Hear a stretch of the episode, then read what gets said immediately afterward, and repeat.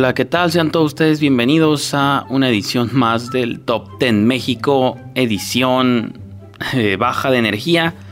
Si escuchan mi voz un tanto diferente, es porque traigo una garganta un tanto irritada, así que les hablaré en un tono de voz mucho más sexy para esta edición.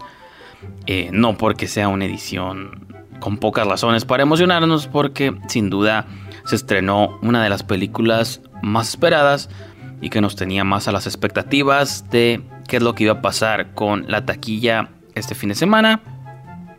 Este. Y aparte, no solo eso, también vamos a ver ahora sí en este episodio todas las tablas. Todas las tablas se movieron, todas cambiaron de posición. Así que pues vamos a tratar de repasarlas todas en el menos tiempo posible porque tampoco quiero hablar tanto. Y pues vámonos de inmediato al flashback. Vamos a montar la máquina del tiempo. Hace 10 años, qué películas se estrenaban un fin de semana como este, pero en el 2011 tenemos la película El cuidador del zoológico de Zookeeper con Kevin James. Que si mal no recuerdo, creo que en el póster no sale. Creo que ahí sale Joe Rogan, uno de sus últimos papeles que llegó a hacer en cine, porque digo, los que lo escuchan en su podcast ha declarado su odio, su cruzada contra Hollywood y las movies. Incluso Kevin Smith lo invitó a salir en su película más reciente, la de The Reboot. Y Joe Rogan dijo que no, que ya no actuaba. No, no me acuerdo si salió esta antes o después de la de Here Comes the Boom, también con Kevin James. Porque son como bien compas, ¿no? Joe Rogan y Kevin James. Entonces, este la, cual, la que sea que haya salido después, esa probablemente fue la última película donde Rogan salió. Pero bueno, ya hablé más de esa película que la otra, que la otra es mucho más interesante, de John Cameron Mitchell.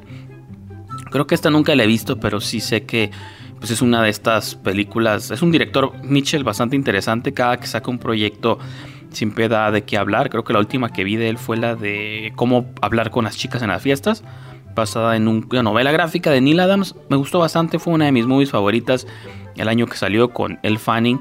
Si nunca la vieron, creo que está en Netflix México.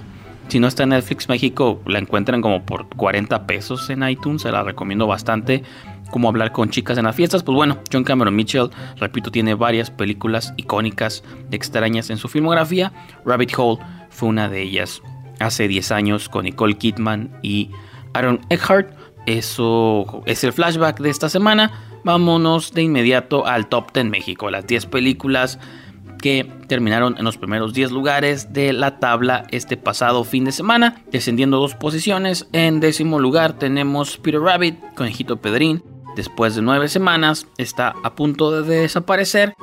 Es una película de Sony Pictures y repito, Peter Rabbit desciende dos posiciones. Qué extraño que esta película sea la que esté a punto de desaparecer y a diferencia del número 9, Another Round, una ronda más permanece en noveno lugar. Esta ganadora del Oscar, lo he estado mencionando cada vez que hago el top 10, me sorprende que se haya mantenido tanto en el top, no porque no lo merezca, no la he visto, la verdad no la he visto y repito, es una ganadora del Oscar como película extranjera, pero yo pensaría que en un país como nuestro México, donde realmente el arte o el cine alternativo no se aprecia tanto, pues que se haya mantenido en los últimos lugares, lo considero ya un logro por sí mismo. Cinco semanas después, esta es distribuida por Gucci Cinema.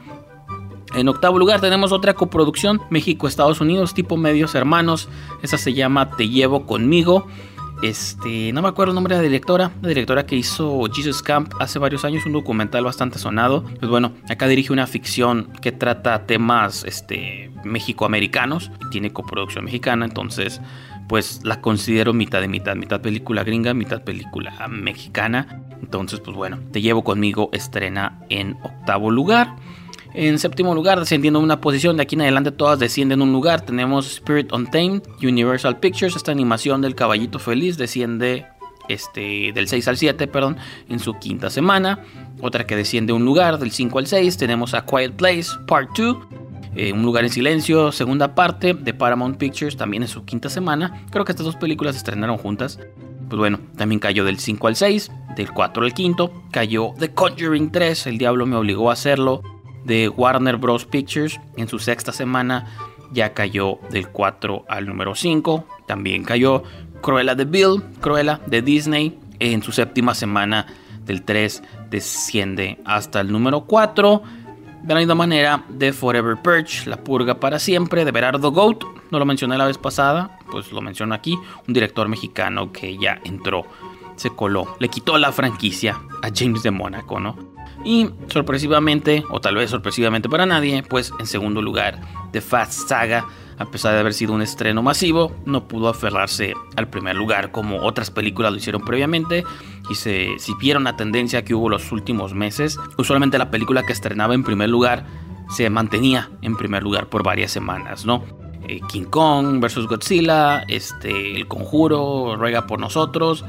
Pues bueno, The Fast Saga no pudo disfrutar el número uno por tantas semanas, solo tres, porque obviamente la película que iba a debutar el número uno es nada más y nada menos que La Viuda Negra, Black Widow de Disney, Marvel, Scarlett Johansson regresa como este personaje enfundado en látex negro o blanco también. En el póster y en la película sale de negro y sale de blanco. Y pues bueno, entonces Black Widow estrena en número uno. Me gustó mucho, la recomiendo bastante. En un review de dos líneas, la reseño como una versión disnificada de las películas de espías de Luke Besson. Así que les gustan las películas de Luke Besson. Si les gustó Lucy, con Scarlett Johansson también, imagínense una versión disnificada, marvelizada de esa movie. Y eso es Black Widow.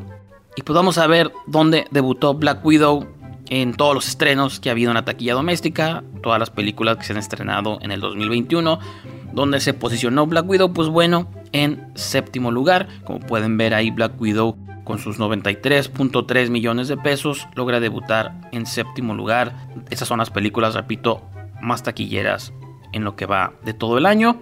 Tom Jerry desciende dos posiciones hasta abajo. En el número 10 de Forever Perch finalmente logra escalar al número 9. La semana pasada no apareció en el top, ahora ya apareció el número 9 con sus 58.9, brincando a Tom and Jerry. Creo que sacan a Guerra con mi abuelo, la sacan completamente del top. Eh, Demon Slayer cae del 7 al 8, repito, para darle paso a Black Widow en séptimo lugar. Y de arriba, del 6 al 3, todas se mantienen en la misma posición. Ruega por nosotros. A Quiet Place incrementa 129.1, se mantiene en quinto lugar. Cruella se mantiene en, tercer, en cuarto lugar por tercera semana con 228.6.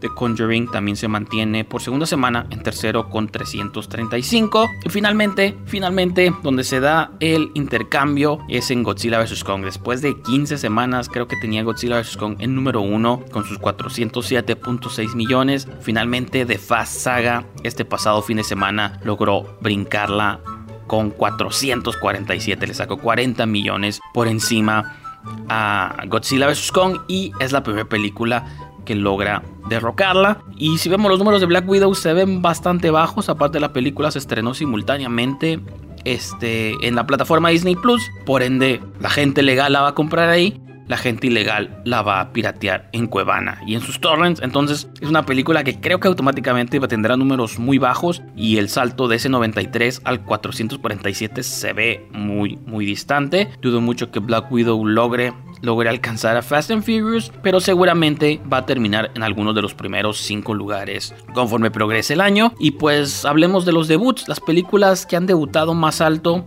este 2021. Black Widow logra tener el cuarto debut más alto con los 93.3 millones ya mencionados. Eh, del quinto lugar al décimo, pues todas descienden una posición. Ya las hemos comentado en semanas pasadas. De Forever Perch, que también está en cartelera, pues con sus 27.9, cayó del 6 al 7 y repito, del 5 al 10, todas cayeron un lugar. Creo que la que desapareció fue el exorcismo de Carmen Farías.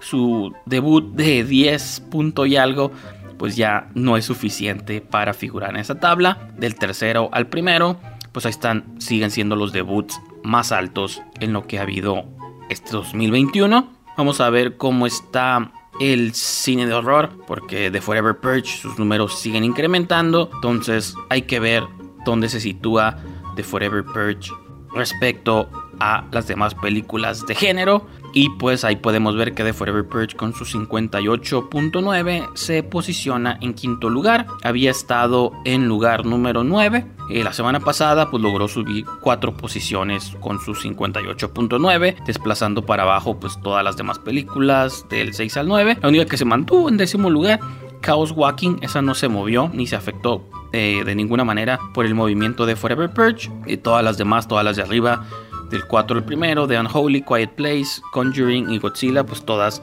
se mantienen al mismo lugar que ya tenían. Eh, la única pues que tuvo un gran salto fue de Forever Perch del número 9 al número 5 y pues veremos si Forever Perch logra alcanzar, empatar o superar a Ruega por nosotros. Y pues finalmente para cerrar este show vamos a hablar del cine nacional, cine mexicano. Con eso me gusta cerrar los shows cuando tenemos tabla del cine mexicano. Todas se mantienen en el mismo lugar, del número 1 al número 8, todas mantienen sus números. Juega conmigo 18 semanas sigue en primer lugar. Se me hace raro, se me va a hacer raro o va a ser difícil o ya veremos. Creo que se estrena esta película de Badir Derbez este fin de semana, entonces no sé con qué números va a estrenar esa película. El punto es que para que una película logre recabar 30 millones de pesos este año, no digo que sea imposible, es la primera vez que hago este show, así que no tengo referencias específicas de si ha pasado antes y no ha pasado. Acuérdense también que venimos de un año de pandemia, así que todos estos números son un tanto anormales. Pero bueno, la que se estrenó en noveno lugar, Te llevo conmigo,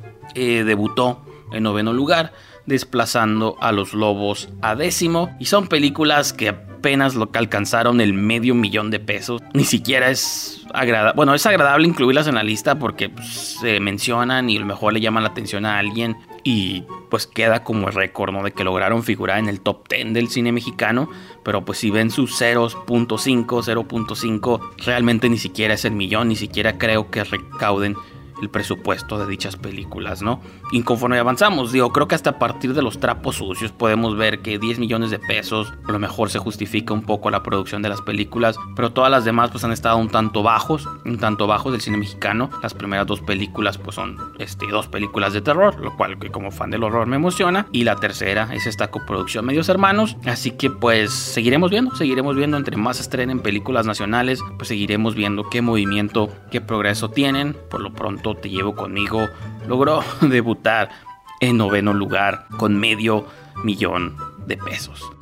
Gracias, gracias por haberme acompañado. Espero que mi voz ronca no les haya molestado bastante. Esperemos que esto no se repita en próximas ediciones. Este, todos los martes, aquí estamos, aunque sea una frase anticuada. Nos vemos a la misma hora en el mismo canal.